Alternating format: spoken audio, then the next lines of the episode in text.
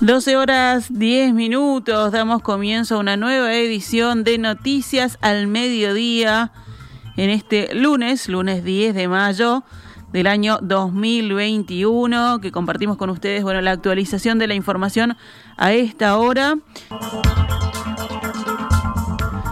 Vamos ahora sí con las noticias. Esta mañana, en diálogo con En Perspectiva, el presidente de la Asociación de Escribanos del Uruguay, Diego Stirling, dijo que el cierre de oficinas públicas no imprescindibles hasta el 16 de mayo, definido por el presidente Luis Lacalle Pou el pasado 28 de abril, ha impactado de forma importante en la actividad de los notarios y que el Uruguay está en el peor momento desde el punto de vista de la documentación del Estado. Hoy te podría decir que en casi todas las oficinas hay un enlentecimiento, eh, un enlentecimiento en la obtención de los distintos certificados que tenemos que obtener. Y nosotros estamos viendo que eh, comercialmente los negocios cierran a una velocidad mucho más rápida que después nosotros tenemos que completar jurídicamente y ahí notamos un gran enlentecimiento. Por ejemplo, eh, una compraventa depende de un sinnúmero de trámites, ya sea compraventa de bien mueble, inmueble, en DGI, BPS, Intendencia, primaria, saneamientos en todas las oficinas están trabajando con agenda y todos esos trámites, trámites que salían en 48, 72 horas, hoy te pueden llegar a una semana y media, dos semanas. Stirling dijo que es necesario informatizar y digitalizar el registro y que el talón de Aquiles se produce en la Dirección General de Registro, que depende del Ministerio de Educación y Cultura, y donde se inscriben todos los documentos registrables. Cuando usted es una compraventa, y, después tiene que inscribir esa primera copia en el registro, ese volcado se sigue haciendo en forma manual. Levantar las observaciones se sigue haciendo en forma manual. Registrar una operación que el registrador registre y quede sentado eh, eh, oficialmente en los registros es todo en forma manual. Y ahí está, y ahí es donde se produce el cuello botella. Los calificadores obviamente están desbordados con el gran flujo de documentos que sigue entrando, no, sé, no solo compraventa, ¿no? cualquier tipo de documentos registrables, una declaratoria, eh, una reinscripción de una segunda copia. Y están trabajando con parte de sus funcionarios por el tema de la pandemia. Y esto provoca que un documento que en tiempos normales puede demorar 30 días, hoy esté demorando 60, 70, 90 días y si tiene una observación hasta 140 días, ¿no? Según Stirling, estas complicaciones afectan el cobro de las comisiones por parte de los escribanos, pero no la recaudación del Estado. Muchas veces el escribano pone su bolsillo los gastos mm. y, contra la entrega del negocio definitivo termina de cobrar sus honorarios. Ahí tenemos grandes problemas, es así. Históricamente es así. Muchas veces parte del pago del costo de una compra-venta en, dos partes. Una cuando se realiza, otra cuando le entrega el título inscrito. Y ahí los escribanos están esperando hasta 90, 120 días para poder cobrar.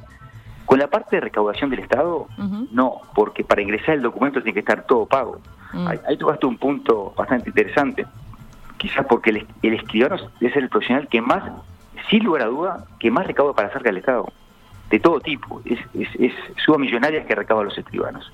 Pero en la recaudación no se ve afectada, porque el negocio para entrar tiene que estar todo pago, ya sea impuestos de ITP, RPF, la contribución al día, primaria al día, BPS al día el Estado no, no, no se ve perjudicado en ese punto de vista. A partir de hoy quedó habilitado el regreso a las aulas de gran parte, no de todos, los alumnos de la primera infancia y la educación inicial en todos los departamentos para la enseñanza pública y privada. También desde hoy volvieron a la presencialidad las escuelas rurales de hasta 50 estudiantes. Si vamos al detalle de primera infancia y educación inicial en las instituciones públicas que dependen de la NEP, hoy reabrieron todos los centros de nivel 5 y todos los jardines de infantes que atienden a bebés y niños de 1 a 2 años. Los niños de 4 años retornarán a clases el próximo miércoles y los de 3 años dentro de una semana. En la enseñanza privada, en cambio, cada centro educativo pudo manejar sus tiempos de regreso a las aulas, optando por hacer escalonado o no. Tres escuelas rurales de las autorizadas para abrir hoy no lo harán por casos de COVID-19. Están ubicadas en los departamentos de Canelones, Cerro Largo y Tacuarembó y se debe a situaciones de COVID-19 que afectan al personal de la escuela, según explicó Gabriela Fabeiro, directora de primaria en declaraciones a Canal 4. Si nos vamos al panorama de la emergencia sanitaria, un cargamento de un millón de vacunas de Sinovac llegó el sábado a Uruguay y otro de 80.730 de Pfizer BioNTech arribó el domingo. Según el monitor de datos de vacunación de COVID del Ministerio de Salud Pública, para hoy hay 8.353 agendados para recibir la primera dosis contra el COVID-19. A partir de mañana son casi 456.000 personas que estarán agendadas para realizar eh, la primera dosis contra COVID-19. El inmunólogo y profesor titular de la Facultad de Química de la Universidad de la República, Álvaro Díaz, explicó el observador que para alcanzar una inmunidad de rebaño, en la que todo el mundo está seguro haga lo que haga, será necesario recurrir a la vacunación de los menores de 18 años y al refuerzo de la tercera dosis, aunque se desconoce si eso será necesario durante este año o el próximo, porque aún falta evidencia sobre la efectividad de esta tercera inyección. El presidente Luis Lacalle Pou había expresado en conferencia de prensa el pasado 28 de abril que el gobierno, con base en la evidencia de los científicos de la Comisión Nacional Asesora de Vacunación, ya analizaba si la inoculación requerirá una tercera dosis o si será necesario hacer una combinación de vacunas. El inmunólogo Álvaro Díaz Indicó que aplicar una dosis de refuerzo funciona en el organismo similar a la memoria cognitiva. Es como leer una lección, dijo. Una vez capaz que te olvidas, pero dos veces, tres veces y cada vez se refuerza más. Esto es una cosa parecida, afirmó. El grupo de trabajo interinstitucional de vigilancia genómica, integrado por la Universidad de la República, el Instituto Pasteur de Montevideo y el Ministerio de Salud Pública, detectó un paciente en Canelones que está infectado con la variante andina extendida en Chile y Perú. Los científicos uruguayos aseguran que no hay estudios que asocien esta variante con un aumento en los índices de mortalidad. Hay tres variantes que tienen elementos de preocupación en el mundo. La P1, que circula en Uruguay, la de Reino Unido y la sudafricana, que tienen en común una mayor transmisibilidad, pero de acuerdo a la información que se tiene, este no es el caso. El presidente de la Corte Electoral, José Arocena, recomendó al rector de la Universidad de la República, Rodrigo Arim, que se postergue las elecciones universitarias previstas para el 30 de junio por la situación epidemiológica que atraviesa el país. Esta comunicación surgió a partir de un pedido del Ministerio de Salud Pública. Arim dijo a la diaria que la comunicación era esperable porque la circunstancia que atraviesa el país indica que tendríamos que reducir la movilidad, aunque no solo en la vida universitaria, dijo. La universidad ha controlado su actividad para evitar problemas sanitarios con respecto a toda su actividad. A mí me parece que es razonable que el país apueste a reducir la movilidad y entre ello lo vinculado con actos electorales. Pero creo que es algo contrastante que se reduzca la actividad de esta naturaleza y no otras que están desarrollando la enfermedad en Uruguay también. Entendemos que hay una contradicción en ese aspecto, criticó Ari.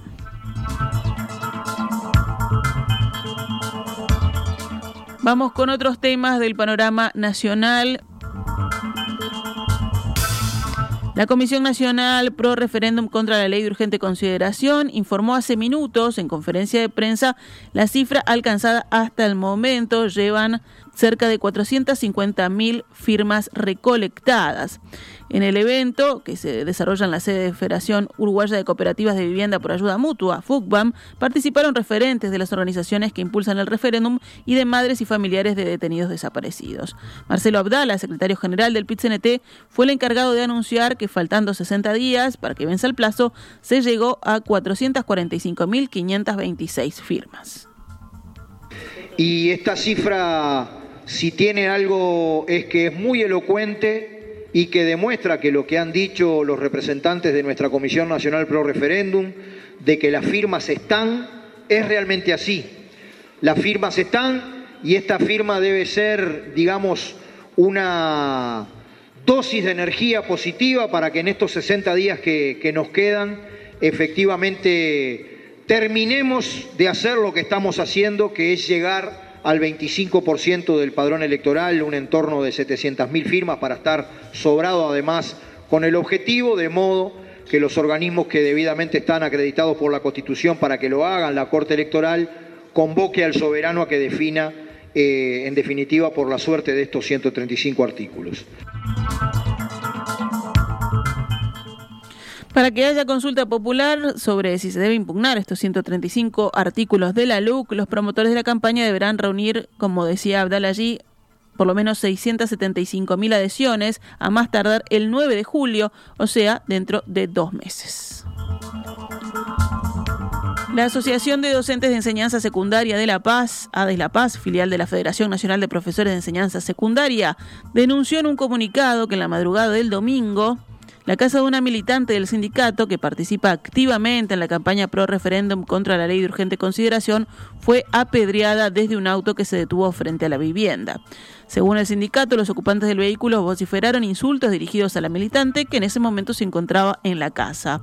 En el comunicado, el sindicato manifestó su solidaridad a la militante agredida y su familia y repudió lo que definió como acciones terroristas y cobardes que pueden repetirse porque la demencia fascistoide no está extinguida, expresa la nota. Un hombre de 61 años en situación de calle fue encontrado muerto en la mañana del sábado en la calle Uruguay, casi Río Negro. Se espera el resultado de la autopsia para determinar la causa del deceso. Micaela Amelgar, diputada suplente por el Frente Amplio y exdirectora del programa Calle, publicó en su cuenta de Twitter que el hombre habría fallecido de frío. Gabriel Cuña, director del programa Calle del Ministerio de Desarrollo Social, dijo a Telemundo que se trataba de una persona que conocían. Estuvimos viniendo todos los días para tratar de conversar con él, para ofrecerle una respuesta para que pudiera salir de esta situación, pero tristemente no aceptó, indicó. Cuña agregó que en los próximos días se anunciará el inicio del plan invierno. Cerramos el panorama nacional con otras noticias. A partir de hoy, la Intendencia de Montevideo acreditará beneficios a los usuarios del transporte. Los saldos que se acreditarán a partir de esta jornada son los generados por las personas que usan la tarjeta STM como medio de pago y también por quienes tienen la tarjeta Uruguay Social. En abril, la cantidad de beneficiarios del boleto ABC ascendió a 16.707 usuarios, quienes hicieron 339.407 viajes. O sea, en total lo reintegrado en este caso fue de 938.612 pesos. Por otra parte, también desde este lunes estarán acreditando por primera vez 3 pesos por boleto a los usuarios frecuentes del sistema de transporte, que son aquellos pasajeros que realizan más de 40 viajes mensuales. Hasta el mes de marzo, la devolución era de 2 pesos por boleto. La devolución del mes pasado benefició a más de 34.000 pasajeros.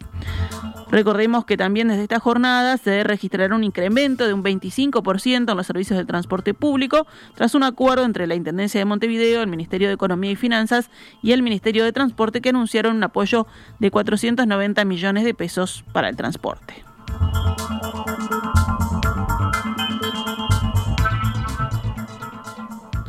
12 horas 24 minutos. Actualizamos a cuánto cotiza el dólar a esta hora en la pizarra del Banco República.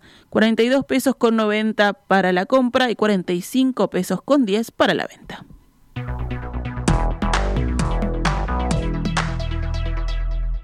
Estás escuchando CX32, Radio Mundo, 1170 AM, Montevideo, Uruguay.